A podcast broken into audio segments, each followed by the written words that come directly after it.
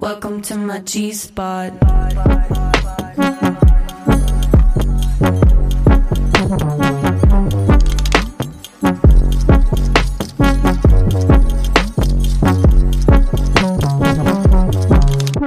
Hi, ich bin Stefanie Giesinger und wir befinden uns hier in meinem G-Spot.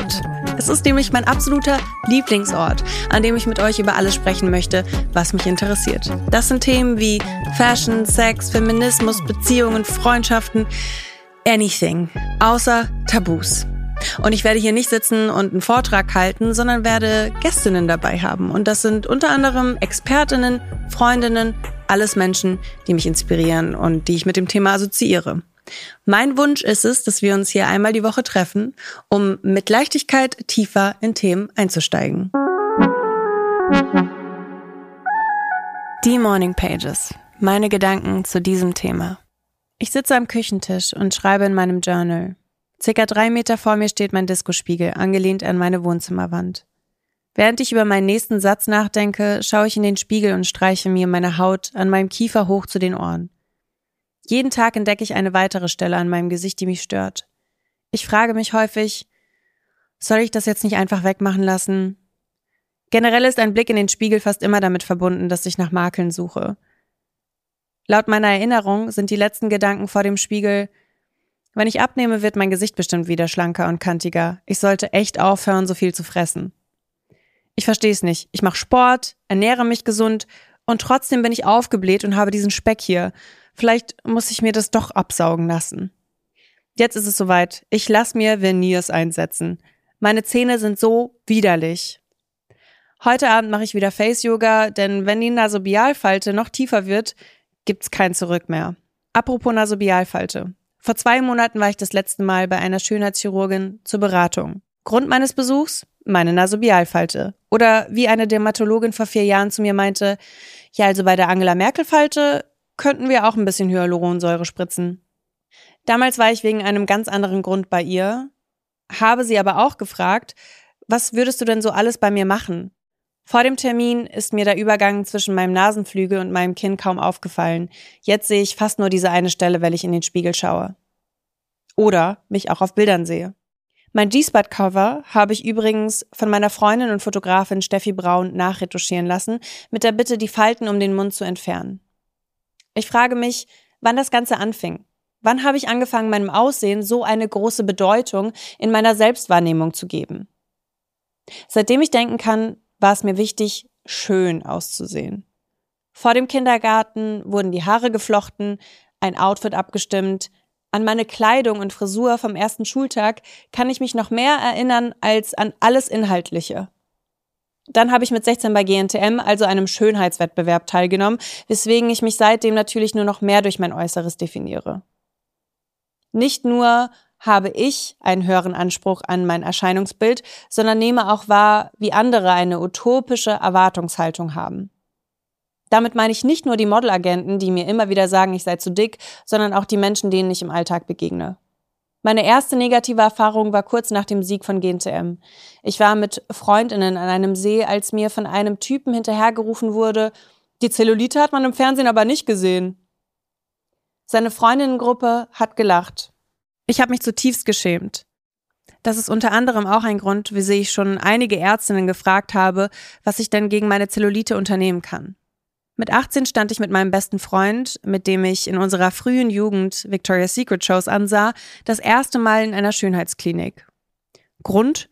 Fett am Innenschenkel und an der Taille reduzieren. Denn ich war mir sicher, ich kann mit diesen Problemzonen meinen größten Traum, Victoria's Secret Angel zu werden, nie erreichen. Die Ärztin zeichnete mir nach einem kurzen Vorgespräch mit einem Filzstift die Körperteile an, mein bester Freund dokumentierte alles. Dann war es soweit. Durch ein Vakuum saugte eine Maschine mein Gewebe ein und gefrierte es zu minus 11 Grad Celsius. Cryolipolyse heißt diese Prozedur. Das ist genau der Schönheitseingriff, der seit längerer Zeit negativ in den Medien rumschwirrt, da Linda Evangelista, eines der bekanntesten Supermodels der 90er, die Hersteller auf 50 Millionen Dollar verklagte, da sie schlechte Erfahrungen mit der Behandlung machte. Ich frage mich gerade, wieso tun wir uns all das an? wenn selbst diejenigen, die von unserer Gesellschaft als die schönsten Menschen der Welt gekürt werden, sich nicht schön genug finden. All der Schmerz, all die Energie und all das Geld für oft lebensbedrohliche Eingriffe. Krasata trebujerst. Dieses Sprichwort hörte ich in meiner Kindheit immer, wenn ich beim Haaremachen weinte. Es bedeutet so viel wie Schönheit erfordert Opfer. Es ist ein vermeintlich harmloser, zumindest sehr gängiger Spruch in Russland. Auch meine Freundinnen und deren Mütter nutzen ihn häufig. Ja, man muss vor allem als Frau Opfer bringen, um von der Gesellschaft als schön wahrgenommen zu werden. Heute möchte ich mit euch über Schönheitseingriffe sprechen. Es fällt mir nicht leicht, mich zu diesem Thema zu öffnen, denn es ist ein sehr persönlicher und verletzlicher Raum. Auch weiß ich nicht vollkommen, wie ich dazu stehe. Ich finde mich fast schon nicht reflektiert genug, was diesen Bereich betrifft. Vielleicht sogar etwas gefangen. Gefangen in meinem eigenen Gedankenkarussell, toxischen Mustern und dem gesellschaftlichen Druck. Ich möchte versuchen, zumindest ein kleines Stück Klarheit in meine Perspektive zu bringen. Um dies zu tun, habe ich eine Gästin eingeladen, die genau zu diesem Thema in ihrem letzten Buch geschrieben hat. Ich freue mich sehr, mit ihr offen über unsere Gedanken zu sprechen. Sophie Passmann ist erfolgreiche Autorin vielzähliger Bestseller, Moderatorin der Talkshow Neo Ragazzi und bekannte Podcasterin. In ihrer Arbeit beschäftigt sie sich mit Themen wie Feminismus, mentaler Gesundheit, Gesellschaftskritik und dem Patriarchat. In ihrem neuesten Buch Pick Me Girls spricht sie über das gleichnamige Internetphänomen und ihr eigenes Aufwachsen. Sie schildert darin unter anderem ihr Verhältnis zu ihrem Körper und wie sie zu Schönheitseingriffen steht. Willkommen, Sophie Passmann. Danke für die Einladung. Sehr gerne. Danke, dass du hier bist. Ich habe große Lust und ich fand äh, total spannend, was du erzählt hast, also in deinen, in, in deinen einleitenden Worten, weil ich gemerkt habe, ach so, wir, heute geht's ja richtig ans Eingemachte. Mhm. Wir reden ja hier richtig über konkrete Sachen, die gemacht werden. Gerne, also nur wenn du dich damit naja, wohlfühlst. also ich glaube, das Thema kommt gar nicht aus ohne. Ich bin da relativ streng mit Leuten in der Öffentlichkeit, mit Frauen in der Öffentlichkeit, weil ich das nicht schlimm finde, was machen zu lassen. Ich finde es schlimm, wenn Leute so tun, als würden die Lippen größer durch viel Sport und genug Wasser trinken. Und das ist ein bisschen das, was passiert oft. Es gibt immer noch einen Unterschied zwischen etwas aktiv verschweigen und lügen und manchmal ist aktiv verschweigen nicht besser oder schlechter. Weil wenn man sagt, meine Skincare-Routine hat mein Leben verändert, dabei aber im Grunde drei Milliliter Botox im Gesicht hat, dann ist die logische Konsequenz, dass Leute denken, diese Skincare-Routine, die man hier verkauft, die sorgt dafür, dass die Jawline schmaler wird und die Augen geöffnet. Und ähm, da bin ich relativ hart ins Gericht gegangen mit mir, beziehungsweise ich habe mir vorgenommen, einfach offen darüber zu sprechen. Und ich, es ist nicht meine Lieblingssache bei, ähm, betrifft ja meistens Frauen, Frauen mhm. im Netz, ähm, Influencerinnen, wenn die so tun, als würde sich das Gesicht einfach im Alter verändern. Durch. Das ist deswegen finde ich es total toll und beeindruckend, dass du quasi hart eingestiegen bist und meintest, ja, wir reden heute über Sachen, die gemacht wurden. Voll. Danke. Auch danke für deine Transparenz. Aber ich finde, viele Menschen können sich zu dem Thema nicht so leicht öffnen, weil da sehr viel Scham einfach mit verbunden ist. Und du hast ja auch in deinem Buch geschrieben, dass oft solche Schönheitseingriffe stattfinden aufgrund von Scham. Ja. Und dann ist es im Umkehrschluss auch so paradox, dass dann wegen Scham auch wenig darüber gesprochen wird. Du hast total recht. Es ist ein Teufelskreis, klar, weil Leute lügen, genau wie du sagst, wegen Scham. Mhm. Und dann führt dieses Schweigen weiterhin dazu, dass noch mehr junge Mädchen verunsichert werden. Und dann sind wir in einem Teufelskreis und irgendwie müssen wir da rauskommen. Aber das wird mit Sicherheit nicht mit Strenge funktionieren, sondern wie du sagst, man muss schon auch sanft und verständnisvoll bleiben. Ähm, ich habe erstmal ein kleines Spiel vorbereitet. Es ist ein Quiz und wir sollen erraten, ich kenne die Antworten tatsächlich auch nicht, was die Antwort auf die Frage ist. Die Redaktion wird uns dann die eigentliche Antwort reingeben. Was ist der beliebteste plastisch-chirurgische Eingriff weltweit? Was denkst du? Das weiß ich, glaube ich. BBL, oder? Mir hat mal jemand erzählt, dass die am häufigst durchgeführte Operation, Aha. Period, von allen Operationen, die gemacht werden, die Fettabsaugung sein soll. Samuel? Es ist die Fettabsaugung. Okay. Crazy, oder? You knew it. Also, ich will mich nicht auf diesen Fakt festnageln lassen, aber es werden wohl sehr viele Fettabsaugungen durchgeführt. Das kann gut sein. Was denkst du, wie viel Prozent der Patientinnen sind Frauen in Deutschland? Von Schönheits-OPs? Mhm. Ich würde sagen so 70. Oh, ist es, was können Männer denn machen lassen? Auch Fettabsaugen Fettabsaugung. ist ein Ding bei Männern. Ich habe auch tatsächlich gehört, so Bizeps einsetzen lassen mit Silikon oder Waden. Das habe ich auch sehr oft gehört. Waden. Ich glaube, es sind trotzdem, ich glaube, es sind 95 Prozent Frauen. 95. 90, ich sag 90. Okay. Es sind 88 Prozent Frauen. Ich glaube, es wird weniger. Also der Anteil von Männern wird größer. Mhm. Aber ich glaube schon, das sind vor allem noch Frauen. Ja, ergibt Sinn. Leider. Was ist der beliebteste Eingriff in Deutschland? Ich sage Brustvergrößerung, aber vielleicht nach unserer ersten Antwort ist es doch Fettabsaugung. Nee, das, ich glaube nicht Fettabsaugen. Ich glaube, Brustvergrößerung? zählen dann in OPs und auch so Eingriffe wie Botox und Lippenaufspritzen rein? Ah, ja, gute Frage. Der beliebteste Eingriff. Dann ist wahrscheinlich Botox. Nee, dann sag ich, ich sag Lipfiller. Ich glaube, Lipfiller ist immer noch ein Riesending. Der beliebteste Eingriff in Deutschland ist die Lidstraffung. Was? Ältere Ladies am Bodensee, na klar. Es gibt, ist voll fies. dass nein, nein, das nein, sagst, es gibt doch schon, es gibt doch jetzt, es gibt doch jetzt schon eine Generation von Frauen, die gedacht hat, mit 30, die andere Generation wird es leichter haben. Und jetzt sitzen wir schon wieder hier. Und diese Generation ist jetzt schon 60 und hat einfach Falten mittlerweile, weil eine Lidstraffung brauchst du mit 30 nicht. Aber es gab ja schon eine Generation von Frauen vor uns, die sich genauso gehasst hat wie wir Stimmt. und gedacht hat, irgendwann wird's besser. Spoiler, es wird nicht besser. Wird's wirklich nicht. Wie viele Schönheitseingriffe pro Jahr weltweit werden vorgenommen? Chirurgisch und nicht chirurgisch. Also weltweit 10 Millionen? Ich versuche gerade so, jemand, der Botox machen lässt und Lippen, der ist ja schon mindestens zwei bis dreimal pro Jahr bei so einem Beauty-Doc. Stimmt. Das heißt, man hat pro Nase äh, schon mal mindestens drei, aber dann sind das ja auch die Leute, die tendenziell eher nochmal andere Sachen machen lassen. Auf weltweit 10 100 Millionen. Millionen. Ich sag 350 Millionen. 350 Millionen? Ja. Okay, ich sag 100 Millionen. Es werden pro Jahr weltweit 30,4 Millionen Schönheits-OPs vorgenommen. Weltweit nur? Auch mit Botox und Fillern und allem? Gut, wir haben kein Problem. Abgehakt. So, Feminismus kann weitermachen. Krass. Gut, ich habe aber ich habe offensichtlich, ich dachte so in Amerika, ich weiß, man denkt immer an anderen Ländern. In Amerika ist bestimmt ganz schlimm. Aber es ist so gängig in Deutschland. Ich hätte jetzt wirklich mit mehr gerechnet. Was ist der durchschnittliche Preis einer Nasenkorrektur in Deutschland? Ich würde sagen 3000 Euro. Kann ich dir nicht, ich war, Nasenkorrektur war immer eine der wenigen Sachen, über die ich nicht mal ansatzweise nachgedacht habe. Ich habe über alles schon nachgedacht. Ehrlich? Oh, alles. Wirklich. Ich finde meine Nase tatsächlich ein bisschen groß, wenn ich zu lange drauf rumstarre.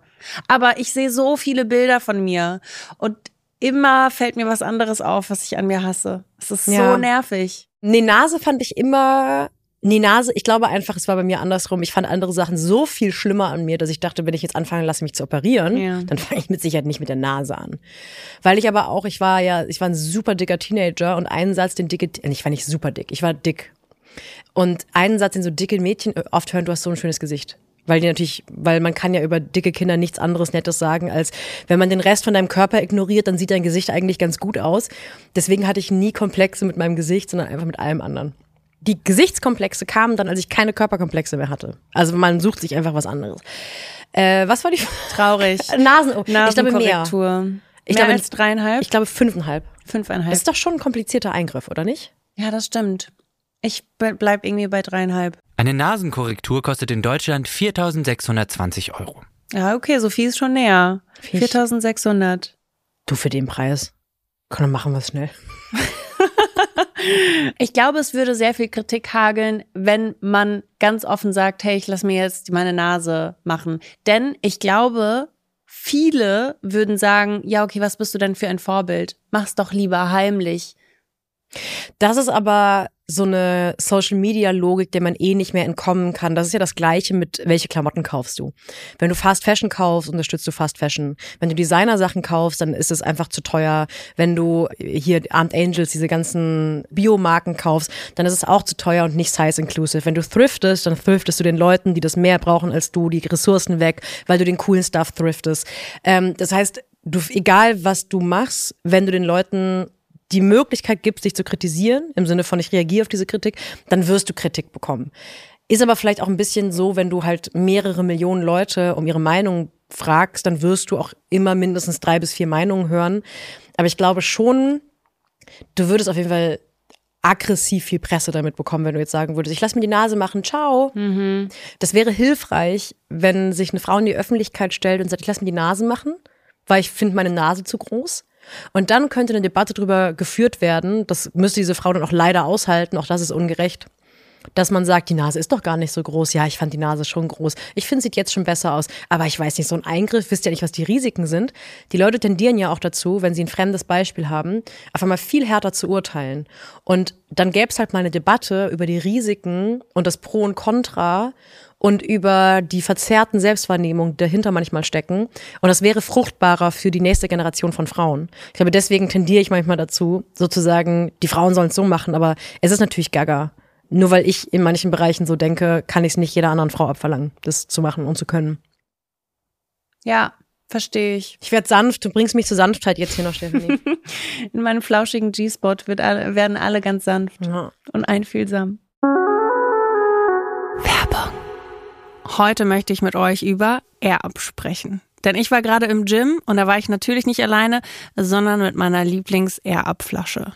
Ich liebe es, Wasser zu trinken, denn Wasser ist enorm wichtig. Und wenn ich Wasser nicht trinke, dann bin ich total ausgelaugt und frage mich immer so, wieso habe ich eigentlich Kopfschmerzen? What's happening? Ah, ich habe zu wenig getrunken. Und wenn ich meine Air-Flasche dabei habe, dann macht Trinken auch noch Spaß. Durch diesen Duftpot, der da oben drauf sitzt, bekommt man durch den Duft vermittelt, dass man gerade etwas anderes trinkt als Wasser wobei man nur Wasser trinkt. Und heute habe ich nicht nur meinen Peach trainiert, sondern habe auch Eistee Peach getrunken, während ich nur Wasser getrunken habe.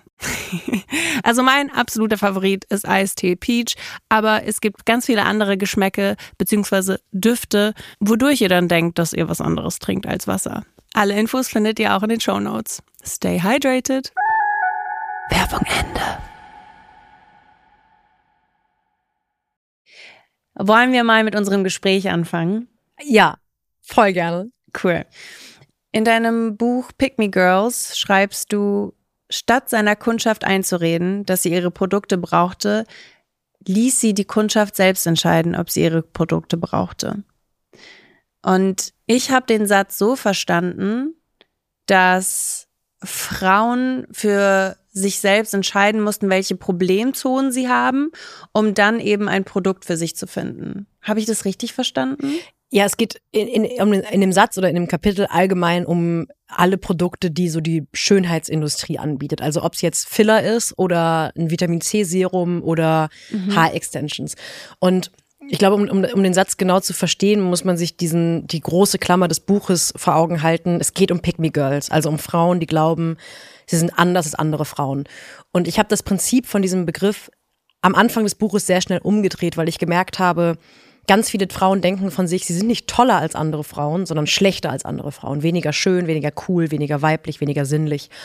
Und ähm, bei den Schönheitseingriffen ging es mir darum, dass Frauen sehr, sehr selten über andere Frauen in ihrem Leben sagen, dass die ganz dringend Spanks brauchen oder Botox äh, oder ein Lipflip oder eine Fettabsaugung, aber über sich selber schon, weil die Probleme, die sie selber bei sich entdecken, viel, viel schlimmer zu sein scheinen. Mhm. Und das in dieser Logik, alle Frauen sind erstmal okay oder haben keine so großen Makel, aber meine Makel sind viel schlimmer. Meine Makel sind viel krasser. Meine Zellulite ist tiefer, meine Nase ist größer, meine Jawline ist viel weniger scharf als die von allen anderen Frauen, dass diese Logik dazu führt, dass man gar nicht mehr von einer Industrie eingeredet bekommen muss, dass man dieses Produkt braucht, sondern die Kunden kommen zu der Industrie und wissen bereits, ich brauche noch mehr. Und das ist bei anderen Produkten ein bisschen anders. Erstmal, ein, also ein Autohersteller muss den Leuten heutzutage erklären, warum man überhaupt noch ein Auto braucht. Und in der Schönheitsindustrie, sobald du ein neues Produkt oder eine neue Innovation hast, hast du gar nicht den, die Notwendigkeit, einer Frau zu erklären, warum das vielleicht ein neuer Makel sein könnte. Jeder Makel, der existiert oder vermeintlich existiert in der Gesellschaft, über den haben zumindest ein paar Frauen schon bei sich selber nachgedacht.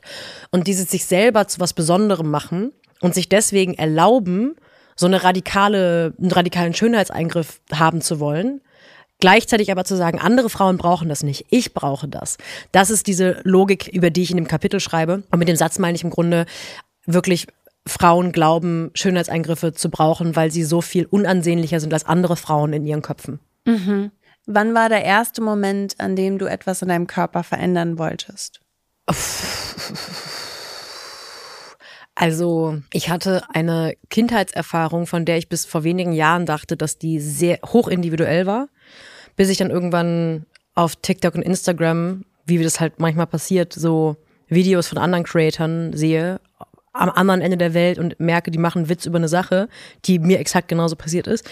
Also ich habe als pummeliges Mädchen schon vom Spiegel gestanden und gedacht, ich möchte mir das ganze Fett mit der Schere abschneiden. Ähm, und ich habe ganz lange gedacht, dass mein Kopf funktioniert kranker als der von anderen. Und irgendwann habe ich ein Video gesehen von einer Frau, die meinte, ja, ich habe natürlich irgendwie, bin als Kind, stand ich in meinem Kinderzimmer, habe überlegt, ob ich mit meiner Schere das Fett abschneiden kann und dann bin ich runter zu meiner Mama, habe gefragt, was es zu Abendessen gibt. Also so ganz casual, es war eine ganz normale Sache, die man so als pummeliges Kind, als pummeliges Mädchen erlebt. Und deswegen war bei mir ab dem Moment, ab dem ich so grob in die Pubertät kam oder in die Vorstufe der Pubertät, da fing das an, dass ich einfach pausenlos drüber nachgedacht habe, wie kann ich schlanker werden. Und es war auch, ich habe mich ganz lange sehr fremd gefühlt von anderen Frauen oder anderen Mädchen und der Art und Weise, wie die über ihre Makel und ihre Selbstzweifel sprechen, weil ich das Gefühl hatte, die reden über minimale Makel, die reden über, ach, ich weiß nicht, mein Hintern ist ein bisschen zu klein oder mein Bauchnabel sieht komisch aus. Und bei mir war der Makel eher, ich möchte meinen ganzen Körper verändern. Nichts an meinem Körper ertrage ich. Und ich wusste zwar immer, dass andere Mädchen um mich rum auch Zweifel haben. Ich hatte aber immer das Gefühl, dass es bei mir schlimmer ist dass bei mir geht's ja um was ganz anderes. Bei mir geht's um alles an meinem Körper müsste eigentlich dünner sein, schlanker, krasser. Ich bin einfach grundsätzlich ganz, ganz falsch. Und die anderen Mädchen, die sind grundsätzlich richtig, aber klar, die haben auch Kleinigkeiten an sich, die sie verändern wollen. Und deswegen habe ich das ganz lange wahnsinnig für mich behalten, weil ich dachte, ich habe diese Zweifel ja zu Recht. Alle anderen Frauen oder die meisten Frauen haben die zu Unrecht. Und ich erinnere mich zum Beispiel auch, dass ich GNTM geguckt habe und da gibt's ja auch so Momente, egal welche Staffel, wo man dann merkt, dass ähm, äh, die Mädchen ähm, Selbstzweifel haben oder Themen haben. Und ich habe das immer geschaut und dachte, ach, das muss schön sein. So perfekt zu sein und dann manchmal so ein bisschen kokett vom Spiegel zu stehen. Und ich habe ganz lange gebraucht, um zu merken, dass das nichts anderes ist, als Fra andere Frauen in ihrem Struggle nicht ernst nehmen, weil ich denke, mein Struggle ist schlimmer. Und ähm, das ist erst vor ein paar Jahren anders geworden, dass ich gemerkt habe, nur weil ich denke, dass bei mir das wirklich schlimmer ist, heißt es noch lange nicht, dass der Gedanke nicht total krank ist und von der Gesellschaft irgendwie in mich reingepflanzt wurde. Und zum anderen, dass mein Leidensdruck wirklich schlimmer ist. Wer bin ich, mir das anzumaßen, zu urteilen darüber? Aber das war ganz lange ein sehr fremdmachender Gedanke. Mhm weil man schon auch sagen muss, ähm, ich bin sehr dafür, dass man über jede Art von Komplex gleich ernst spricht. Wir leben schon auch in einer Gesellschaft, in der äh, Dicksein eine der schlimmsten Sachen ist, die du äußerlich sein kannst. Es ist völlig logisch, dass die Dicke im Freundeskreis kein, äh, von Jungs gar nicht beachtet wird. Dass, wenn eine dicke Frau einen schlanken Ehemann hat, dann ist sofort so, oh mein Gott, wie hat sie ihn abbekommen? Wenn ein Mann dir auf der Straße was Böses hinterherruft, ist entweder irgendwie ähm, fett oder schwabbelig. Also es ist immer, es geht sofort auf Körper und ähm, mit Sicherheit haben sehr schlanke oder sehr androgyne Frauen auch einen Struggle, der auch damit zu tun hat, dass Männer unsere Körper bewerten.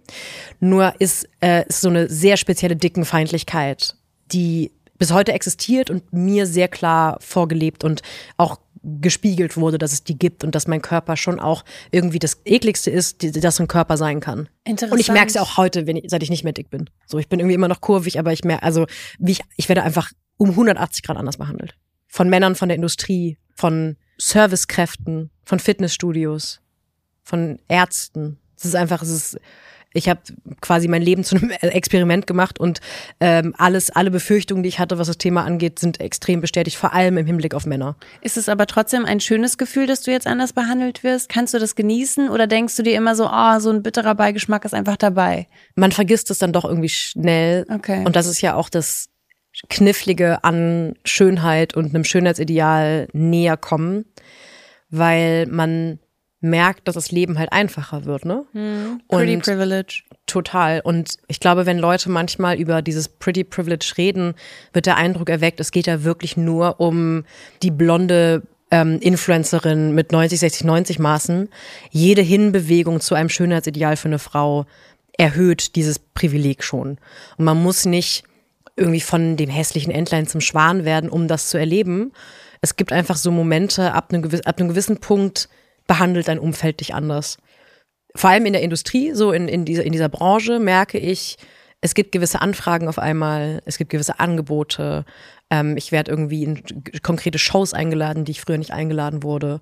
Und die assoziierst du ausschließlich damit, dass du jetzt schlanker bist? Nee, nicht mit, nee, ähm, nicht nur mit schlanker. Ich habe einfach insgesamt mich in den letzten Jahren so ein bisschen mehr zu einem gängigen Schönheitsideal bewegt. Als bewusste Entscheidung, weil ich da Bock drauf hatte. Mhm. Ich habe ein bisschen Bock auf Girly sein, auf lange Haare, irgendwie auf Nägel. Ich habe Bock auf cooles Make-up und schöne Outfits. Und es gibt da noch andere Gründe für. Vor allem, ich bin ja jetzt auch nicht seit tausend Jahren in der Branche und seit tausend tausend Jahren bekannt. Mhm. Aber es gibt schon Türen, die sehr, sehr schnell aufgegangen sind auf einmal, nachdem ich angefangen habe, dieses Spiel mitzuspielen, wie Frauen auszusehen haben in der Öffentlichkeit.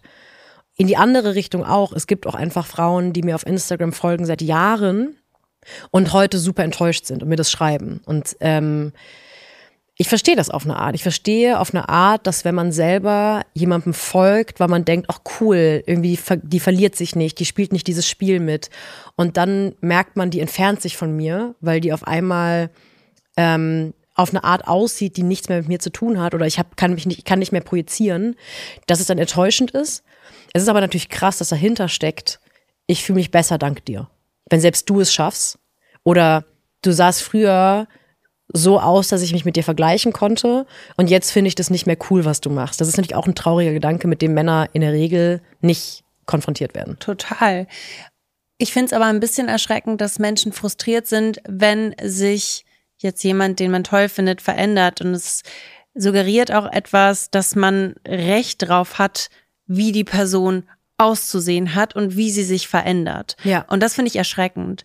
Ich finde es total spannend, wie du über deine Vergangenheit erzählst und was du als Kind wahrgenommen hast, vor allem wie dich andere Menschen wahrgenommen haben, vermeintlich. Denn ich war so das Gegenteil, ich war halt super dünn und super knochig und das habe ich auch immer wieder vorgehalten bekommen. Und ich hatte Freundinnen, die dann auch schon mit elf, zwölf Brüste bekommen haben und ich war halt immer Flachland. Und ich weiß noch ganz genau, in der fünften Klasse habe ich mir meinen BH ausgestopft, weil ich mich so geschämt habe und auch wirklich gemobbt wurde für meinen Körper. Und dann hat mir so ein, so ein ja, Klassenkamerad so Kügelchen, ich weiß nicht, ob du das kennst, mit dem Strohhalm. Ja, diese so, nassen Kügelchen. Genau. Ähm, in mein Dekolleté gespuckt und es ist dazu gekommen, dass er dann an mein Dekolleté geschlagen hat und dann kam Toilettenpapier tatsächlich aus meinem Dekolleté und das war der peinlichste Moment von der fünften Klasse. So unangenehm.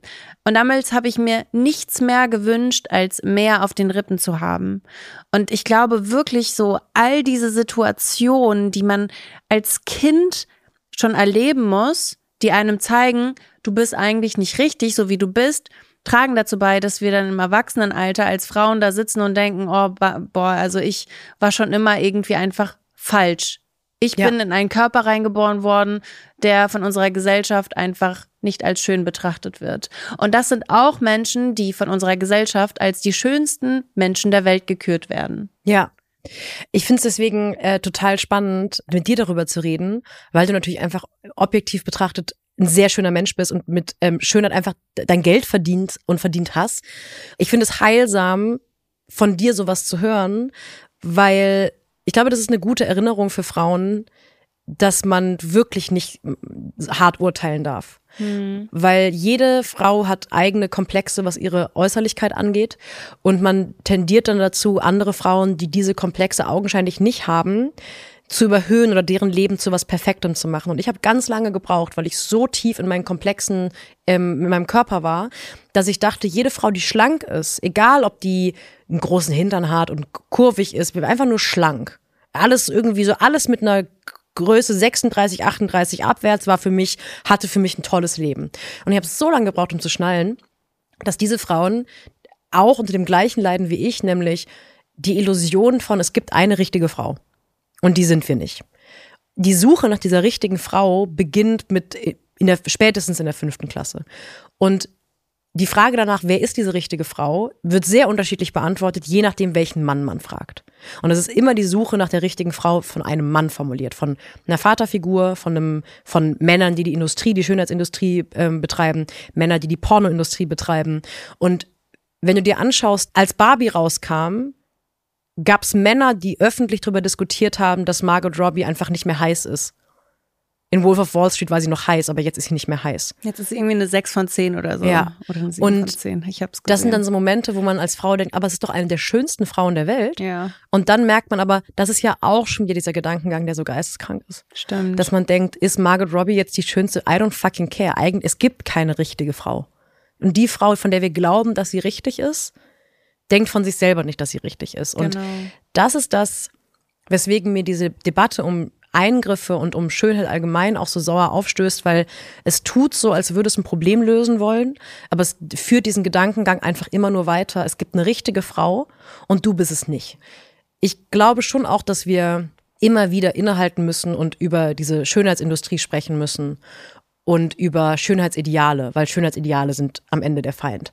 Gleichzeitig würde es uns auch überhaupt nichts helfen, wenn wir andere Frauen dafür verurteilen, dass sie versuchen, aus der traumatischen Kindheit, die sie hatten, weil sie als Frau durch die Welt gegangen sind oder Frau geworden sind, andere Ableitungen ziehen als man selbst. Und das ist das, was im Moment leider passiert. Wie kannst du dir nur Botox in die Lippen spritzen lassen? Wie kannst du nur damit umgehen mit deiner Äußerlichkeit, so wie du es gerade tust? Weil ich tue es doch anders. Und mein, mein Frau werden war ja mindestens genauso schlimm wie deins. Und wenn ich mir das schon nicht erlaube oder ich das nicht brauche oder nicht will oder ablehne, warum erlaubst du es dir dann? Warum willst du es dann?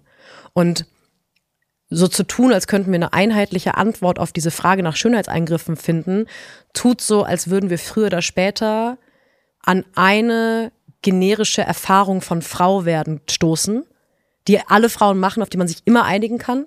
Und das ist auch wieder nur eine Suche nach der einen richtigen Frau. Stimmt.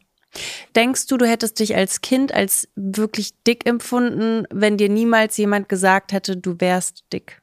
Ähm, ich brauchte kein Elternhaus, um durch die Welt zu gehen und Litfaßsäulen zu sehen. Oder das haben mir dann auch Lehrer und Mitschüler gesagt. Das kriegt man relativ schnell mit. Aber die Bewertung dahinter, die wurde von einzelnen Erwachsenen und nicht nur Elternhäuser, sondern auch eben Lehrer, Trainer im Sportverein und so, die passiert relativ schnell. Ähm, dass es immer eine Wertung dahinter ist und dass da erstmal auch keine Entspanntheit hinter ist.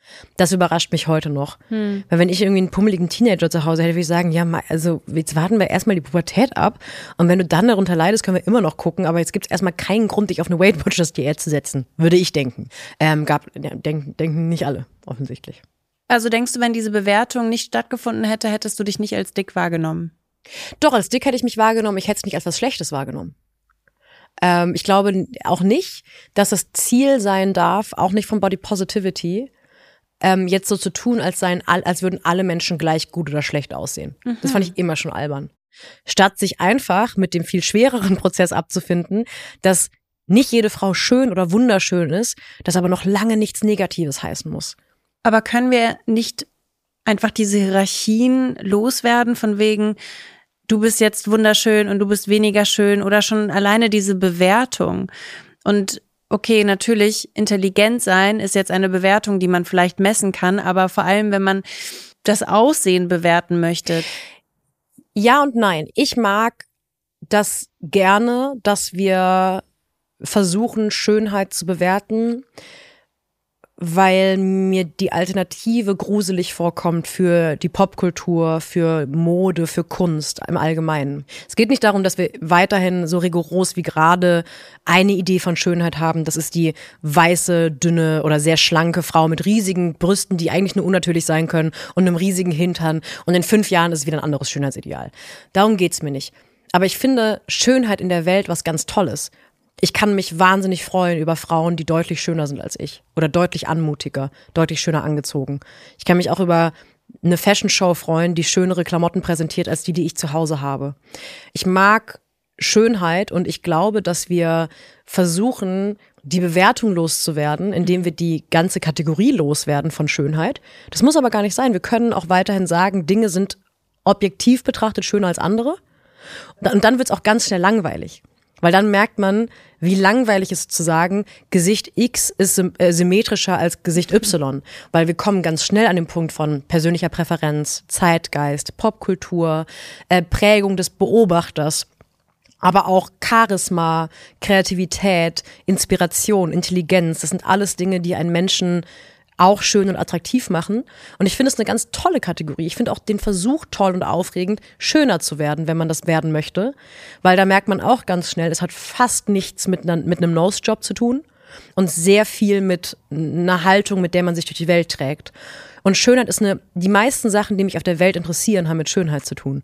Musik, Kunst, Kultur, so solche Formate hier, ein schönes Set, ein schönes Make-up, ähm, die ganze queere Kultur, die äh, von der wir irgendwie profitieren seit Jahrzehnten, hat mit Schönheit und der Suche nach Schönheit zu tun. Und ich möchte das nicht loswerden, nur damit wir uns nicht mit der Frage beschäftigen müssen, warum wir Schönheit als Frauen so toll finden. Hm.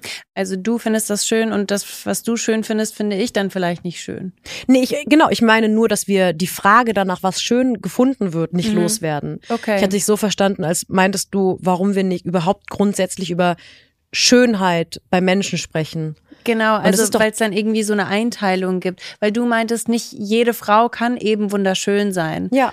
Und dann habe ich mich gefragt, aber vielleicht, wenn du eine Frau wunderschön findest oder nicht wunderschön findest, dann empfinde ich das vielleicht gar nicht so. Also wieso müssen wir das eigentlich so einteilen? Ich meinte dem gängigen Schönheitsideal entsprechend. Okay. Und es können wahnsinnig spannende Sachen daraus erwachsen, wenn man der gängigen Idee von Schönheit, wenn man die zwar anerkennt, mhm. aber dann diese Erwartungen absichtlich bricht. Ähm, ich frage mich, ist die Antwort darauf Selbstliebe? Du hast ja gerade schon so Body Positivity angesprochen. Wie stehst du generell zu dem Thema?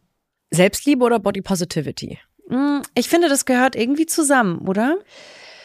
Ähm, ja, also Body Positivity ist eigentlich eine sehr politische Bewegung gewesen, die von vornehmlich schwarzen Frauen und vornehmlich dicken Frauen in die Wege geleitet wurde, um wirklich auf die Benachteiligung von dicken Menschen. Nicht, nicht dieses You go girl, du bist übrigens genauso schön wie ich mäßige, sondern beim Arzt, im Flugzeug, in der Gesellschaft, wo werden dicke Menschen einem wirklich politisch, institutionell benachteiligt. Mhm. Und das daraus so gemacht wurde, dass manchmal so kokette Yoga-Frauen so eine Speckrolle greifen und sagen, ich fühl, auch ich fühle mich manchmal aufgebläht.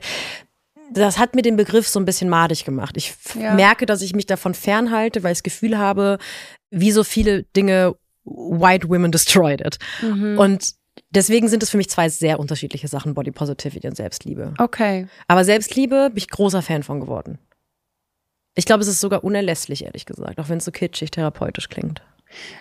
Es ist verständlich für mich, aber ich frage mich bei manchen, auch Körperteilen vor allem, ich kann dieses Körperteil einfach nicht lieben.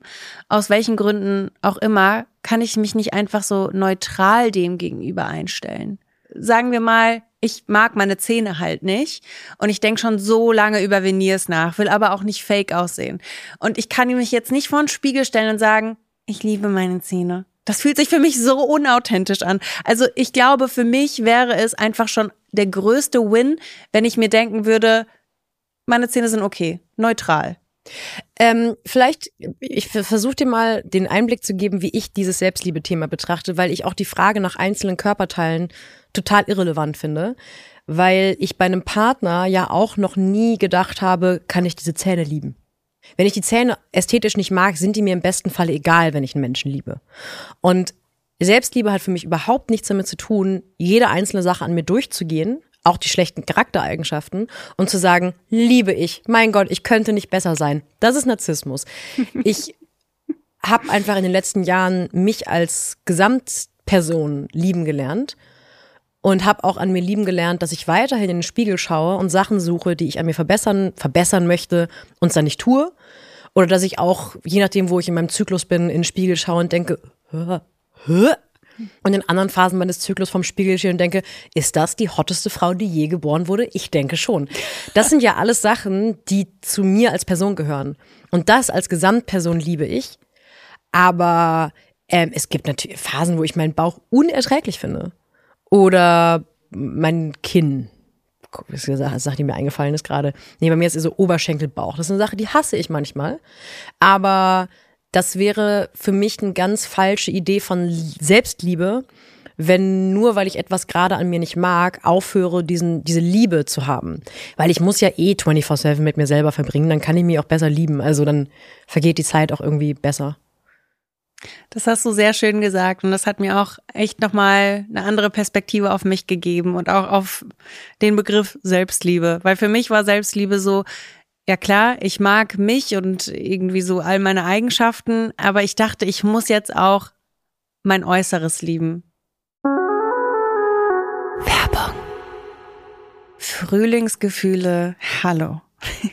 Ich glaube, wir alle haben Lust zu daten oder uns einfach auch ein bisschen auszuprobieren mit anderen Menschen, jetzt wo es wärmer wird. Es gibt eine tolle Möglichkeit, dies online zu machen mit Bumble. Bei Bumble gibt es unterschiedliche Features, wie zum Beispiel den Inkognito-Modus oder erweiterte Filter und Interessen-Badges, wodurch man leichter eine kompatible Person finden kann. Was ich auch sehr smart finde, es gibt einen Inkognito-Modus bei Bumble. Der verbirgt dein Profil, bis du ein Match hast mit einer anderen Person. Also wenn du jemanden dann geliked hast, wirst du der Person angezeigt und wenn ihr ein Match habt, dann könnt ihr in Kontakt treten. Damit kann man vermeiden, dass KollegInnen oder Ex-PartnerInnen einen auf der App sehen. Was auch mega cool ist bei der App, man kann auf eine witzige und ja, aufmerksame Art und Weise einem potenziellen Match schreiben, was einem am Profil gefällt. Also ein Kompliment geben.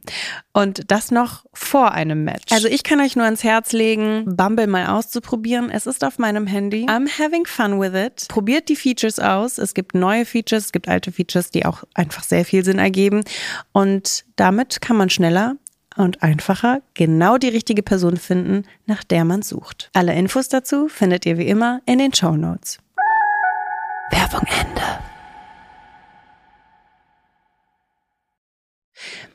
Du hast ja auch schon gesagt, dass du jetzt zum Beispiel deine Augenringe unterspritzen lassen hast.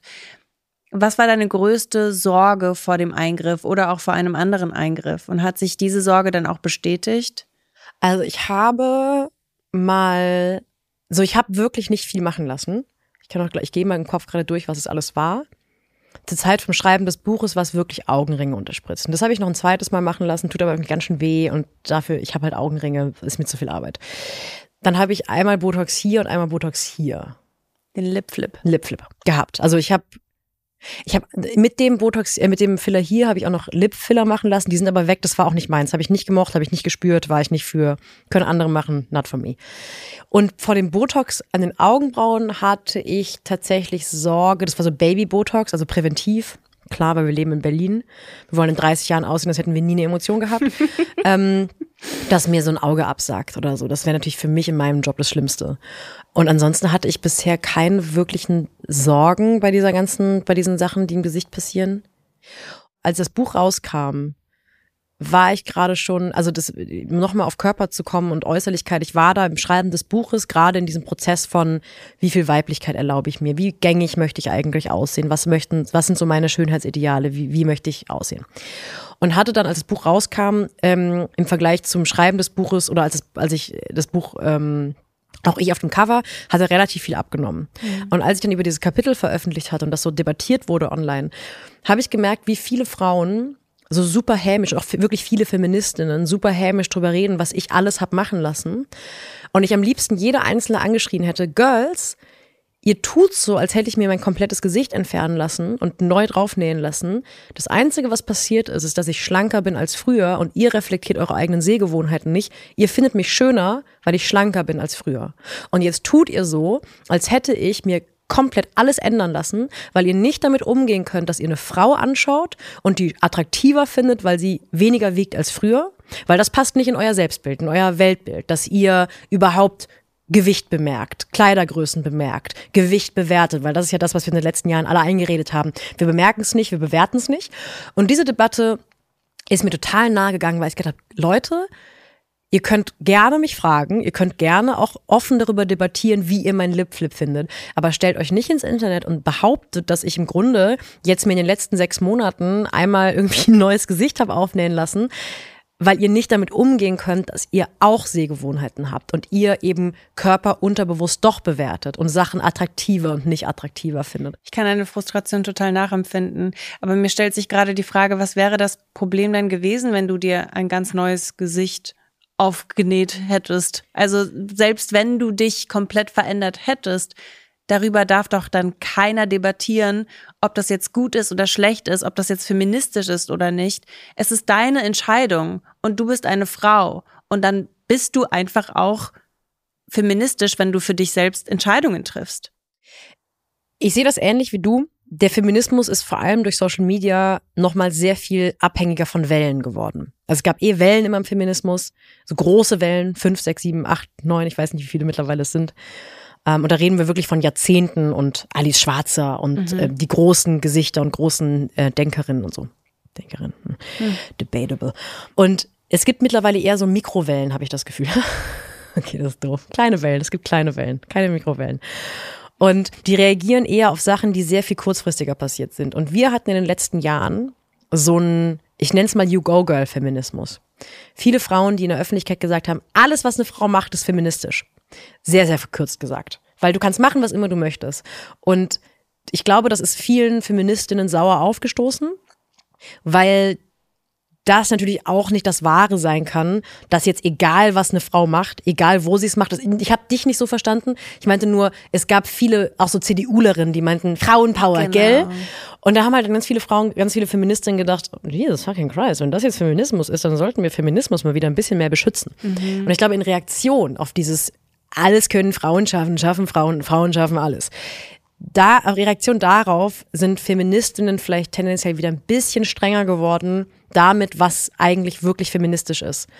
Und sind wieder härter ins Urteil gegangen über Frauen, die etwas tun. Und auch das wird sich wieder so ein bisschen entspannen. Und um dann endlich die Frage zu beantworten, es wäre nichts falsch daran gewesen, wenn ich mir ein komplett neues Gesicht hätte machen lassen. Es gehört nur auch dazu, dass es immer zwei Lager geben wird bei dem Thema. Lass machen, was immer du möchtest und alles, was man machen lässt, ist unfeministisch. Und dazwischen bewegen sich ähm, die meisten Leute. Aber es betrifft ja eigentlich nur dein Leben, wenn du dir was machen lässt. Also natürlich, wenn jetzt eine Politikerin irgendwelche Entscheidungen trifft, die Frauen benachteiligt, dann ist es natürlich keine feministische Entscheidung. Aber ob du jetzt deine Nägel lang wachsen lässt oder sie abschneidest, das sollte sie ja eigentlich keinen interessieren. Genauso wie, ob du dir jetzt die Lippen aufspritzen lässt oder nicht. Das ist eine Entscheidung, die du für dich triffst. Absolut. Ich kann ehrlich gesagt ähm, intellektuell ganz gut mit Feministinnen umgehen oder Frauen allgemein, die sagen, nada. Alles, was man macht als Frau, ist nur dafür da, um Männern zu gefallen. Haare färben, Haare zupfen, ähm, Nägel machen, jede Art von Eingriff, jede Art von Bauchwegstrumpfhose, jede Art von hoher Schuh, jede Art von Kleidchen, alles nur für den Male Gaze. Alles nur erfunden für den Male Gaze. Diese Position verstehe ich wenigstens. Ich, offensichtlich ist es nicht meine. Aber das kann ich respektieren oder verstehe ich, weil ich denke, euer Blick auf die Welt ist, alles ist durchzogen von Männern gefallen wollen und alles, was eine Frau macht, um sich hübscher, lieblicher, jünger zu machen, ist nur dafür da, um Männern zu gefallen. Aber alles dazwischen wird ganz oft für mich so ein, wenn du mehr machst als ich, ist es falsch. Weil die Frauen, die sagen, Eingriffe finde ich unfeministisch, die haben meistens auch trotzdem gefärbte und frisierte Haare und rasierte Beine und rasierte Achseln und tragen mal eine Spanks oder irgendeine Variation davon. Und die setzen einfach nur sehr willkürlich eine Grenze da, wo sie persönlich für sich eine Grenze setzen. Und das finde ich wahnsinnig unangenehm, weil das ist einfach nur wieder eine Variation von dem alten Frauenthema. Warum machst du es nicht so wie ich? Ich habe es doch verstanden. Mhm. Und deswegen so die radikalen Feministinnen, die jede Art von sich schöner machen oder dem Schönheitsideal entsprechend ablehnen, da sage ich fair. Mit euch kann ich streiten oder mit euch kann ich diskutieren, weil ich begreife, worauf ihr hinaus wollt. Aber dann die Frauen, so das sind leider meistens die Mareikes und Dörtes auf Instagram, die sagen, boah, mit den Krallen könnte ich nicht schreiben, aber musst du machen, wie du denkst. Und dann aber blondierte Haare haben, wo ich denke, wo ziehst du die Grenze? Es geht dir gerade nur darum, dass du glaubst, dass du besser darin bist, eine Frau zu sein als ich. Mhm. Und das, was ich mache, würdest du nicht machen und deswegen willst du, dass ich es auch lasse. Und das finde ich extrem unangenehm und das ist für mich das, was mir sauer aufstößt. Weißt du, was ich verrückt finde? In ihrem Leben gibt die durchschnittliche Amerikanerin 225.000 Dollar für Äußerliches aus. Das ist echt ein Batzen Geld, ne? Oder? Auf jeden Fall. Ich weiß nicht, wann ich das letzte Mal Make-up gekauft habe und das klingt echt eklig und unangenehm. Auch Skincare bekomme ich immer zugeschickt. Ja, klar. Aber Und- klar, du benutzt es, aber du kaufst es einfach nicht, weil du natürlich in deiner Position Leute haben was davon, wenn du das benutzt und freuen sich, wenn du es in die Kamera hältst. Genauso wie Klamotten. Ja. Das ist eigentlich auch echt verrückt, dass ich sehr, sehr viel zugeschickt bekomme. Habe ich äh, früher auch, als ich so angefangen habe, eine Reichweite zu haben. Und dann habe ich die Marken immer outgecallt, weil ich nicht reingepasst habe, also in die größte Größe. Aber verständlich. Ja, also zum einen albern, mir irgendwie eine 40 zuzuschicken, wenn ich irgendwie offensichtlich eine 46 habe. Und dann zu sagen, ja, probier's doch mal. Und dann habe ich die irgendwann immer verlinkt oder auch so, wenn ich zur Fashion Week eingeladen wurde. Und dann meinte ich so, cool, aber ich passe halt nichts von euch rein. Soll ich einfach eine andere Marke tragen oder macht ihr mir, schneidert ihr mir was so als irgendein Gast, weil ihr nicht, weil ich nicht reinpasse? Und dann die meisten Marken und PR-Firmen ganz, ganz schnell aufgehört. Und es fängt jetzt wieder an, weil sie merken, ah, wir mussten unsere Marke gar nicht verändern. Wir haben sie einfach weich bekommen. Sie passt jetzt in unsere größte Größe rein. Aber ich muss sagen, ich bekomme auch oft Samples zugeschickt von eben großen Modehäusern und ich passe da auch nicht rein. Ich passe da nicht rein, ja. In Size Zero passe ich nicht rein. Ja, Samples ist ja eh nochmal, äh, ich bin wirklich mit sehr viel naiven Gutglauben in diese Branche gekommen, weil ich schon das immer toll fand, dass ich in gewisse Räume durfte. Ich sage jetzt in großen Anführungszeichen trotz meines Körpers, weil Modestrecken und solche Sachen, für die ich angefragt wurde, die normalerweise mit Influencerinnen und Models gemacht werden, da habe ich schon gehofft oder war sehr motiviert, weil ich dachte, damit ändert man halt so ein bisschen Sehgewohnheiten und empowert auch so ein bisschen Frauen, wenn die sehen, dass ich da in einem hautengen Kleid rumstehe und mich überhaupt nicht schäme für, dafür, wie ich aussehe, obwohl der Gesellschaft immer vermittelt wird, Frauen, die diesen Körper haben, sollten sich schämen. Und da war ich ganz naiv am Anfang und bei den ersten Mode und Shootings und Editorials dachte ich mega, es wird so cool, bis ich dann irgendwann geschnallt habe, diese Branche ist gar nicht darauf ausgelegt, dass jemand, der über einer Size Zero ist, in die Samples. Also es gibt gar keine Samples, die größer sind. Also es gibt auch nicht nur, dass Marken oft gar keine Größen herstellen, die man dann reinpasst mit meinem Körper. Selbst wenn es diese Größen gibt, haben die PR-Firmen die überhaupt nicht. Das ist so ein Brandy Melville-Phänomen. Diese Marken gehören eigentlich wirklich gecancelt. Also vor allem so Brands wie Brandy Melville, die nur eine Größe herstellen und es so exklusiv darstellen, so du kannst eigentlich nur schön sein und unsere Klamotten tragen, wenn du XXS trägst. Ja. Widerlich. Vorletztes Jahr gab es so ein, so ein Start-up-Label aus Berlin, ähm, die so Basics machen wollten. Ich fand die Idee total super, weil es nachhaltig war und sehr schön aussah. Und dann haben die mir die größte Größe geschickt. Ich habe nicht mal die Hose zubekommen und habe dann gesagt, Girls, ich poste das nicht. Ich finde euer Konzept super. Dann haben sie mir vorgeschlagen, ich, wir könnten mir ja eine spezielle schneidern. Wo ich sage, Aber dann machst du Werbung dafür? Genau, ich mache Werbung dafür und Leute denken, cool, ähm, da, sie hat meine Größe ungefähr. Man schaut sich auch immer so bei Influencerinnen ab, die ungefähr den ähnlichen Körperbau haben, dass wenn wenn das bei dir cool aussieht, sieht es bei mir auch cool aus. Und dann dachte ich so, ach so, ihr schneidert für mich jetzt, für meine abnormale 42, 44, schneidet ihr mir jetzt eine extra Hose, weil so weit kann man im Prenzlauer Berg natürlich keine Hosen zuschneiden in einem Startup. Ja, also solche Sachen passieren immer. Deswegen ist ein großes Thema für mich. Verstehe ich. Darf ich fragen, was ist das teuerste, das du an deinem Körper verändert hast? Ich habe mir die Brüste verkleinern lassen. Okay, darf, kann ich fragen, wie viel Ja. das gekostet hat? Ah, das, das weiß ich nicht. Ich weiß nur, dass es halt viel teurer war als Lipflip oder so. Ich kann es dir nicht auswendig sagen. Ich habe auch mal darüber nachgedacht, was ich denn gemacht habe, das am teuersten war. Und das ist definitiv Haare entfernen, weil ich habe Lasern? Lasern. Ah, ja. Genau. Ich habe alles unter meiner Nase eigentlich entfernen lassen. Achsel, Brüste, ja, auch bei Frauen wachsen Haare um die Nippel herum. ähm, auf dem Bauch, Bikinizone, alles. Und ich glaube, ich habe inzwischen 10.000 Euro dafür ausgegeben. Wirklich? Safe. Aber gibt es, ich habe so ein kleines Lasergerät mal irgendwo gesehen. Kann man nicht einfach das, also für zu Hause? Das funktioniert nicht. Das habe ich mir auch gekauft. Ah, okay. Das kann ich eigentlich auch noch dazu addieren. Als ich am Anfang irgendwann gesagt habe, es gibt so ein paar Sachen, die, über die ich finde, über die sollte man öffentlich reden und für die sollte man sich auch verurteilen oder da sollte man aushalten, dass Leute darüber urteilen, wenn man an sich was verändern lässt. Meinte ich ja auch, es gibt so Sachen, die finde ich schlicht und ergreifend, da sollte überhaupt nicht drüber geurteilt werden. Und für mich war zum Beispiel diese Brustverkleinerung was, wo ich, ich glaube, ich auch noch nie öffentlich drüber gesprochen, weil es aber auch, ich wurde nie aktiv danach gefragt. Weil da hört es für mich sofort auf, weil ich sage, jede Frau, die diese Erfahrung gemacht hat, wird sagen, also ich habe es auch erlebt, so jeder Frau, die ich es erzählt habe, war so, oh mein Gott, du lebst meinen Traum, cool, dass du es gemacht hast, weil, es einfach super belastend und auch diese Hypersexualisierung total belastend ist, die man erlebt, wenn man einfach nur in einem T-Shirt existiert. Und das ist so etwas, klar, es ist technisch gesehen ein Schönheitseingriff, aber es ist etwas, wo ich sage, lasst uns gerne diskutieren über Botox oder Facials oder Haarmasken und darüber sprechen, ob ihr das feministisch findet. Aber das sind dann so Eingriffe, wo ich sage, das steht niemandem zu. Euch steht nicht zu, darüber zu urteilen wenn ihr das nicht selber erlebt habt oder selber erfahren habt. Und das ist dann wieder dieser schmale Grad von, kann man gern öffentlich drüber sprechen, aber auf gar keinen Fall ziehe ich mir den Schuh an, dass mir dann irgendeine, irgendein Girl aus dem Internet sagt, dass das unfeministisch ist, weil man hat einfach keine gute Zeit im Sommer, weil, weil buchstäblich jeder Mann ähm, der einem auf der Straße entgegenkommt und einem irgendwie blöd kommen will, einem so aggressiv auf die Titten starrt, ab einer gewissen Größe davon, weil einfach man so krass sexualisiert wird, ob man will oder nicht. Würdest du sagen, du hast alle Veränderungen an deinem Körper eigentlich gemacht aufgrund von Scham? Nein. Zum Beispiel die Verkleinerung habe ich gemacht aufgrund von Aggressionen gegenüber Männern. Hm. Das ist was ganz anderes für mich gewesen, als zum Beispiel abnehmen wollen. Oder abnehmen wollen ist nicht jetzt aktuell, sondern einfach so meine ganze Kindheit, Jugend über. Das wäre aus Scham passiert. Aber das war für mich ein Eingriff. Da habe ich einfach immer nur gedacht, ihr dummen Arschlöcher, ihr werdet mir, ich werde meines Lebens nicht froh. Ich werde es mit 60 bereuen, wenn ich es nicht habe machen lassen. Okay. Ich glaube, das können auch einige nachvollziehen. Wir haben schon ganz kurz über den Vergleich gesprochen mit anderen Frauen und dass man eben sich selbst als schlimmer wahrnimmt als andere Frauen und dementsprechend dadurch diese Veränderung erst ja an sich selbst machen lassen möchte.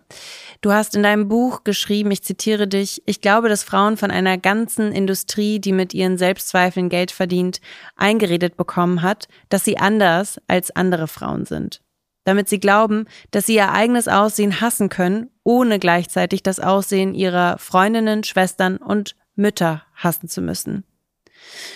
Vergleichst du dich oft mit anderen Frauen? Viel weniger als früher. Früher auf jeden Fall. Wurde, glaube ich, auch einem so eingebläut. Allein ja auch schon, dass wir mit völlig unterschiedlichen Körpererfahrungen in der Jugend im Grunde beide trotzdem derselben Frau demselben Frauenideal hinterhergerannt sind, weil uns beigebracht wurde, du bist zu flach, ich bin zu kurvig, whatever. Irgendwas ist falsch an uns und eine andere Frau ist richtiger. Das ist ja schon Vergleichen von außen. Genau. Ähm, das habe ich auf jeden Fall gelernt und beigebracht bekommen. Und ich mache das eigentlich heutzutage ganz, ganz wenig. Und wenn ich es mache, ist es für mich so ein, ein kleiner Warnhinweis, dass da eine Unsicherheit in mir hm. steckt, an die ich ran muss. Weil ich mit nahezu keiner Ausnahme merke, dass wenn ich Dinge an anderen Frauen störend finde, dass es nur ein Spiegel ist zu Sachen, die ich an mir selber noch nicht akzeptiert habe. Und je mehr ich mich gut finde oder egal, also es gibt auch viele Sachen, die finde ich angemessen egal an mir, ganz anders als früher, desto egaler sind mir auch die Sachen an anderen Frauen, die ich früher mit mir verglichen hätte. Mhm. Spannend, denn ich merke, dass ich mich nach wie vor viel vergleiche, selbst jetzt uns beide hier, weil ich denke mir, wie boah, vergleichst du, du uns? Ja, ich denke, du bist so schlau, du bist so eloquent, so wie du dich ausdrückst und ich versinke dann immer mehr in meinem Stuhl und denke mir so, ich halte jetzt einfach die Klappe und das ist eigentlich ein Beweis dafür, dass ich mich unsicher fühle hm. mit der Art, wie ich mich ausdrücke oder wie schlau ich bin oder nicht schlau ich bin.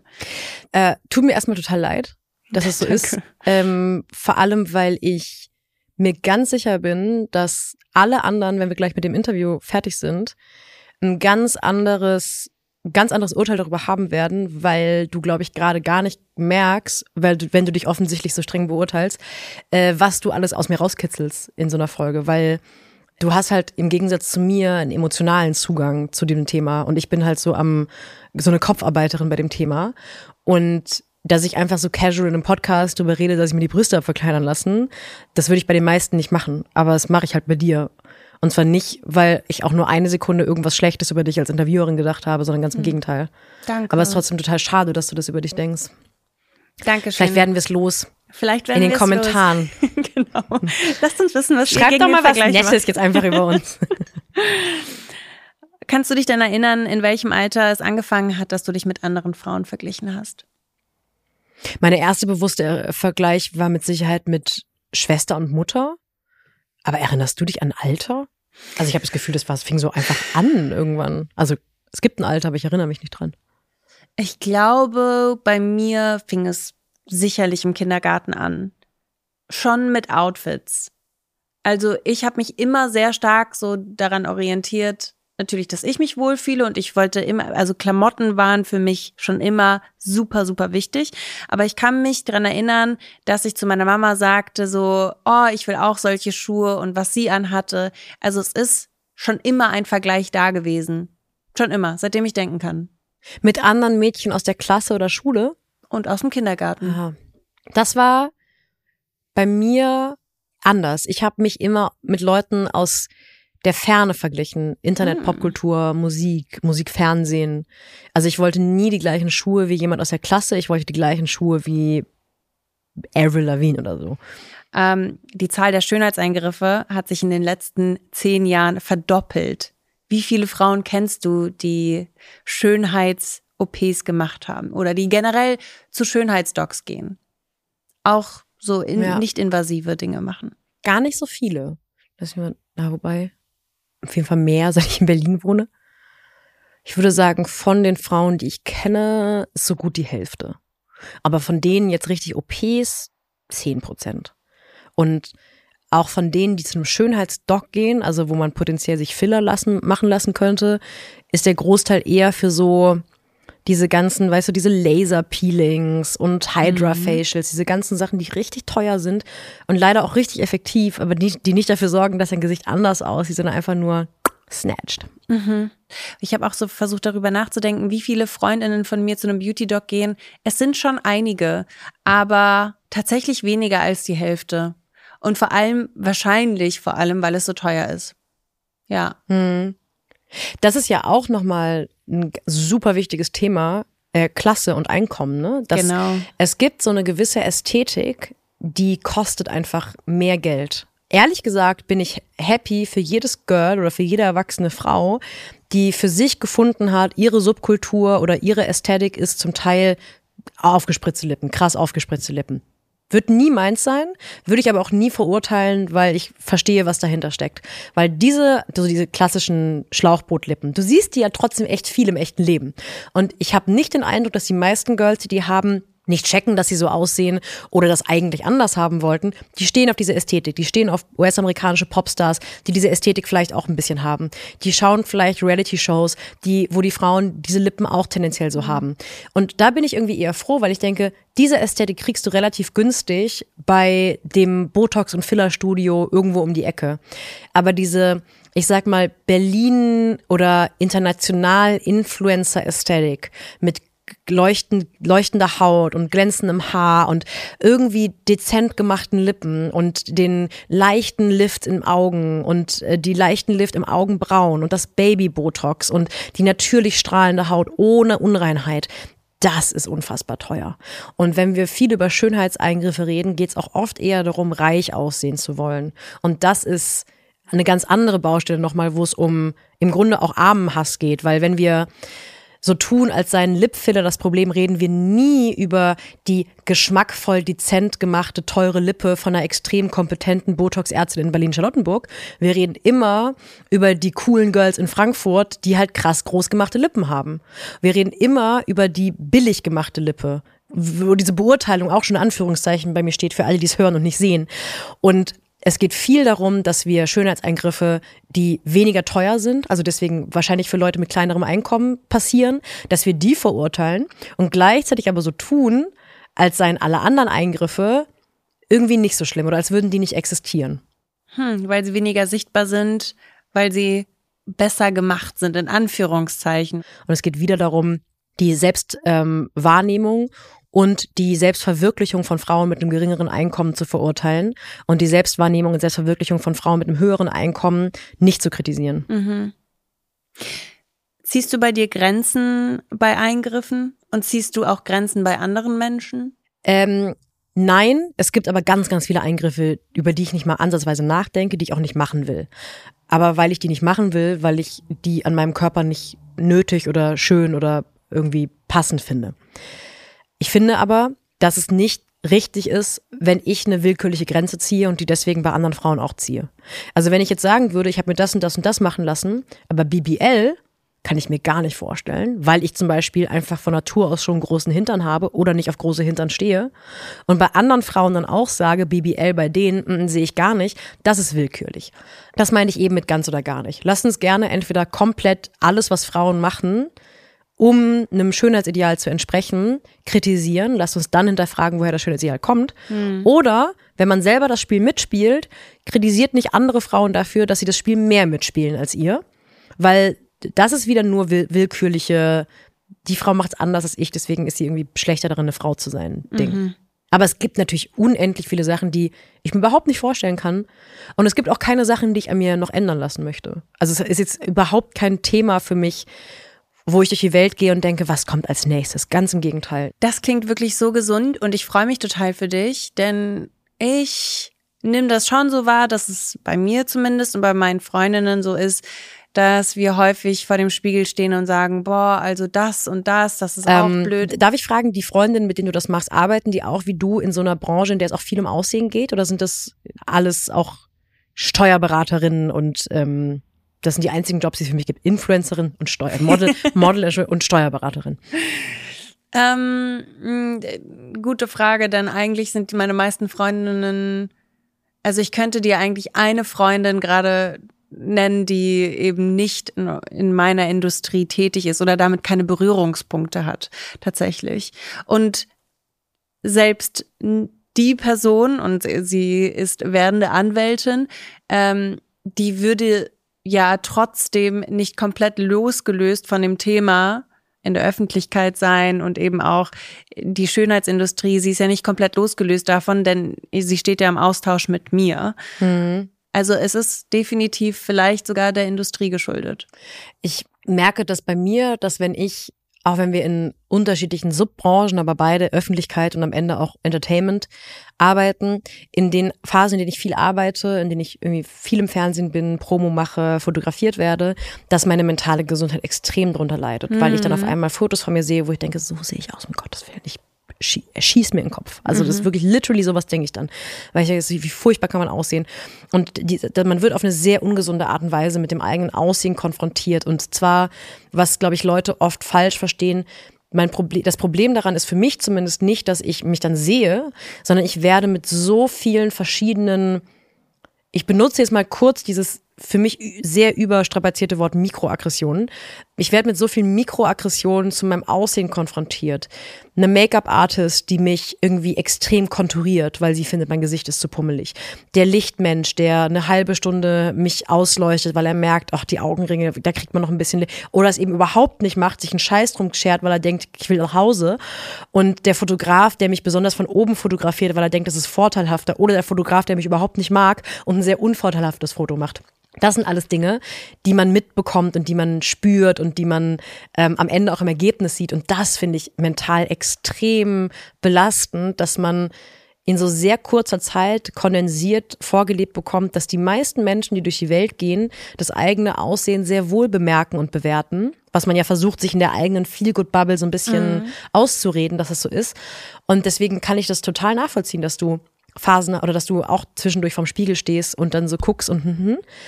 Ich könnte mir auch vorstellen, wenn man, also wenn ich mit einem Model befreundet wäre und selbst in Anführungszeichen das Model und wieder sind diese Anführungszeichen, ne? Habe ich gesagt und gemacht, dass jeder merkt, dass Anführungszeichen waren. Würde ich vielleicht auch denken, wenn selbst sie vorm Spiegel steht und irgendwie ihre Hüfte eindreht und sagt, oh mein Gott, hier diese Stelle, dass ich als Frau, die nicht mit ihrem Aussehen das Geld verdient, dann erst recht Komplexe habe. Und wie viel Verantwortung trägt Social Media dann, besonders TikTok tatsächlich, 23 Prozent unter den 20-Jährigen sagen, Social Media beeinflusst sie. Ja. Was denkst du? Weil ich glaube, dass die sozialen Medien tatsächlich auch sehr viel Verantwortung tragen. Ja, ja und nein. Mit Sicherheit zeigen sich da viele Dinge, die in unserer Gesellschaft bereits existieren. Und so Filter und Beauty-Filter und diese Voreinstellungen, dass manchmal bei TikTok gibt es, glaube ich, so einen voreingestellten Beauty-Filter. Man sieht ja immer so ein ja. bisschen more flawless aus als auf Instagram. Das verändert Sehgewohnheiten mit Sicherheit sehr. Wenn ich mir aber anschaue, wie wirklich die junge Gen Z durch Social Media geht und sich filmt und wirklich so ein eher beiläufiges Verhältnis dazu hat, wie es sich filmt. Also Handy schnell hingestellt, abgefilmt oder Handy von unten filmen, Selfie auf gar keinen Fall von oben machen, was ja Millennials machen, weil es vorteilhafter aussieht. Habe ich den Eindruck, dass diese Generation, die damit schon wieder groß geworden ist mit Social Media, dass die vielleicht schon wieder ein sehr viel reflektierteres Verhältnis zu genau diesen Filtern und der Illusion hat. Das ist zumindest mein Eindruck und auch mit Sicherheit meine Hoffnung. Mir ist dieses Social Media, ich sage jetzt mal blöd Gebäsche, immer so ein bisschen zu einfach, weil immer dann aufgehört wird, darüber zu reden, wenn es spannend wird. Weil, ja, ja, ja, dass ein Beauty-Filter einem vielleicht vor Augen führt, dass man geiler aussehen würde mit ähm, einem Full Face of Make-up. Das ist ein Schocker für uns alle.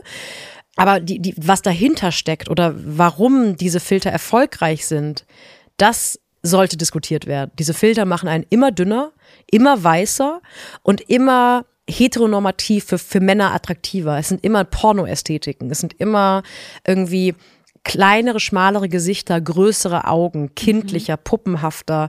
Also die ganze Ästhetik, es hat, es hat nicht nur damit zu tun, dass Kim Kardashian sich die Lippen aufspritzen lässt. Dahinter steckt schon auch ganz, ganz, ganz viel Männer, die sich fragen, was finden wir eigentlich schön an Frauen? Und das Ergebnis ist in 99 Prozent der Fälle eine weiße, kindliche Frau, die ganz naiv aussieht. Und das ist ja eigentlich das Kranke dahinter. Ja, das sind auf jeden Fall einerseits die Filter, die einen dann beeinflussen und negativ beeinflussen und EntscheidungsträgerInnen tragen da große Verantwortung.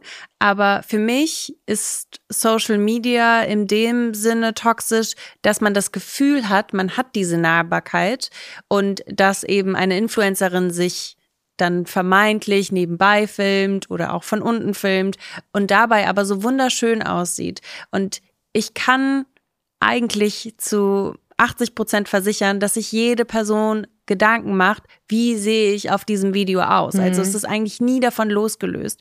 Und man hat dann diese Nahbarkeit, diese vermeintliche Nahbarkeit und man denkt sich dann so, boah, aber wieso sehe ich denn nicht so aus? Plus auf Social Media wird ja sehr oft darüber gesprochen, was es denn alles für Prozeduren gibt. Ich habe jetzt neulich bei TikTok gesehen, wie sich eine Frau die roten Adern im Auge, also im Augapfel entfernen lassen hat. Und ich war so, oh mein Gott, ich habe die auch. Vielleicht sollte ich das auch machen. Und das ist einfach so ein mhm. dummer Gedankengang. Aber ich merke einfach, ja, ich wurde geinfluenced von Social Media. Und da frage ich mich auch schon wieder, wäre es besser, wenn ich nicht wissen würde, dass diese Influencerin sich jetzt diese Adern im Augen entfernen lassen hat? Oder ist es gut, dass sie darüber spricht und sie nicht einfach magisch weg waren? Hm. Ja, das ist dann der Moment, wo es äh, wo es tricky wird, ne? Um erstmal bei der Influencerin anzufangen, ich finde es total richtig, dass man sowas dokumentiert, weil ohne jetzt diese Kommentarspalten unter dem Video zu kennen, bin ich mir sehr sicher, dass da auch viel Kritik platziert wurde an dieser Entscheidung. Und trotzdem ist die Kehrseite der Medaille, wenn eine Influencerin darüber spricht und sie kritisiert wird, macht sie insgeheim trotzdem auch Werbung dafür, weil sie etwas bekannter macht, was es vorher noch nicht gab. Mhm das sind für mich immer so Eingriffe. Also vielleicht wird auch die, die Zukunft mich ähm, äh, beweisen, dass ich da völlig falsch lag.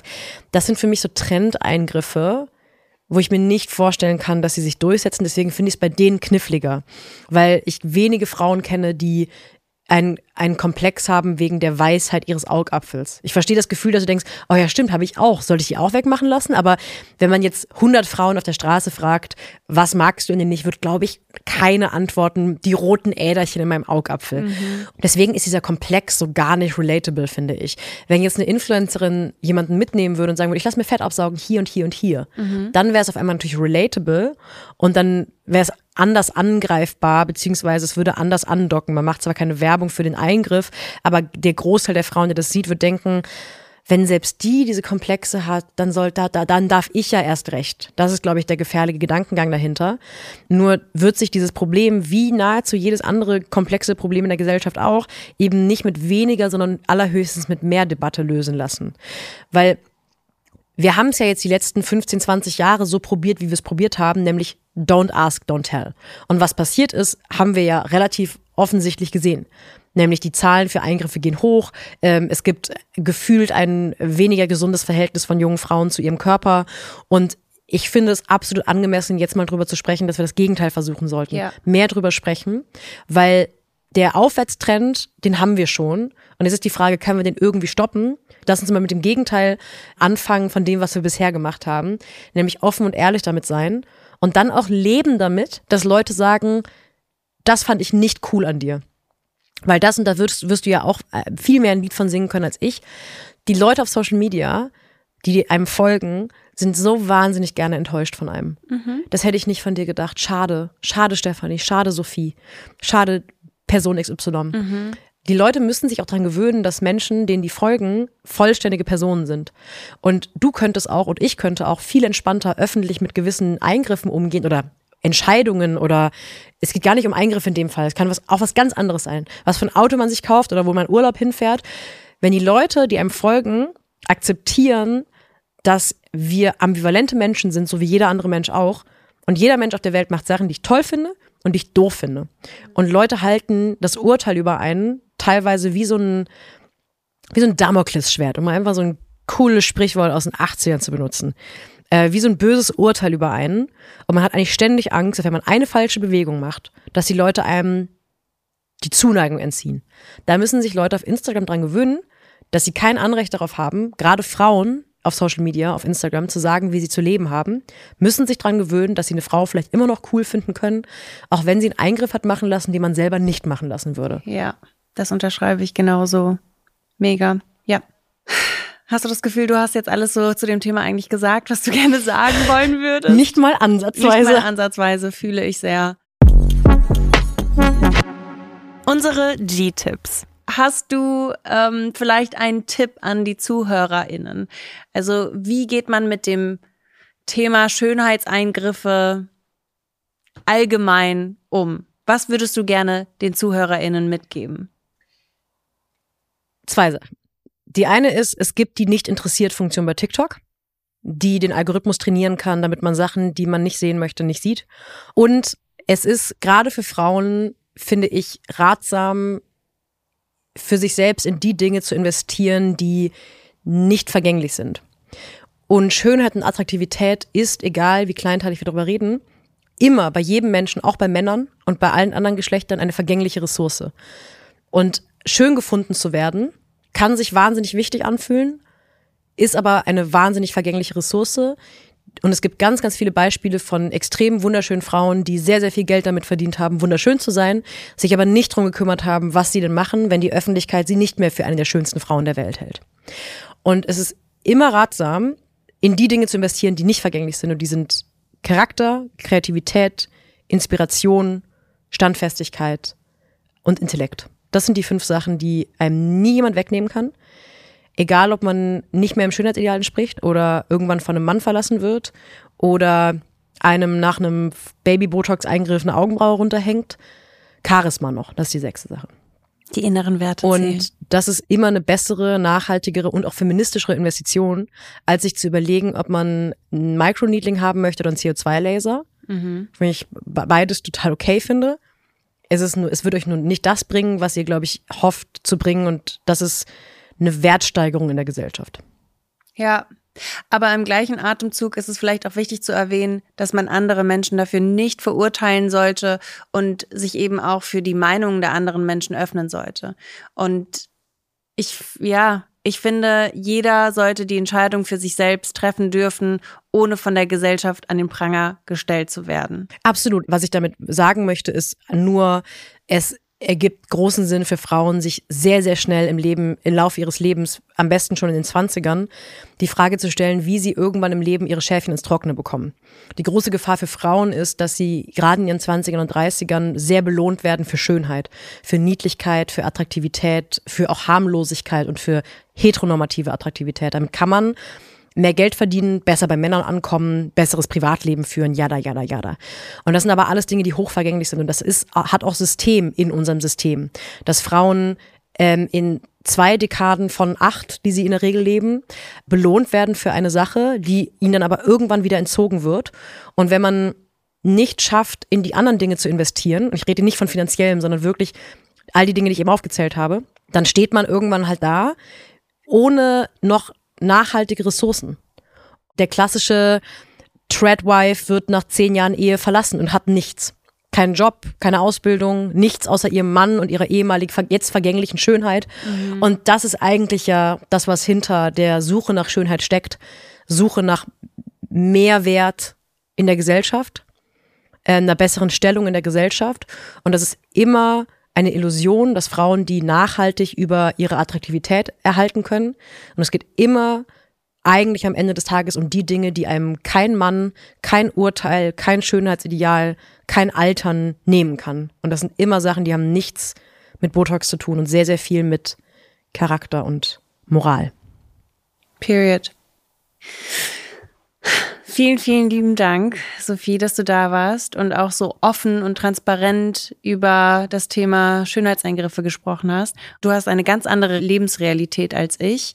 Zumindest nehme ich das so wahr. Und ich konnte so viel durch dich lernen. Und ich hoffe, dass unsere ZuhörerInnen das genauso empfinden. Dankeschön. Danke für die Einladung. Danke, dass ihr dabei wart. Danke, dass ihr zugehört habt und vielleicht auch zugeschaut habt, denn uns gibt es auch auf YouTube. Hier könnt ihr uns abonnieren und ähm, auch gerne die Glocke aktivieren. Uns gibt es überall, wo es Podcasts gibt, jeden Mittwoch G-Spot und lasst uns gerne Feedback da. Schreibt uns gerne, welche Themen ihr für die nächsten Folgen seht. Und wir sehen uns nächste Woche. Morgen kommt eine neue Folge von meinem Podcast, Sunset Club, nur falls jemand. Cross-Promo, sehr wichtig. Muss ich, äh, muss ich machen, sonst werde ich vom, vom Produzenten gleich verprügelt hinten. Mit Joko gemeinsam, genau. Kenn ich nicht. Komischer Mann, einer, ne? also einer von vielen Männern.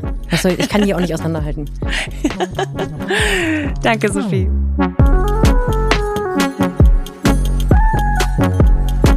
G-Spot ist ein Studio Bummens Original. Executive Producer Konstantin Seidenstücker und Leni Fester. Produktion und Redaktion Kate Kubel, P. Solomon Obong, Samuel Benke, Julia Schneider und ich, Stefanie Giesinger. Musik Jonas Hafke, Ton und Schnitt Leon Waterkamp und Konstantin Lange.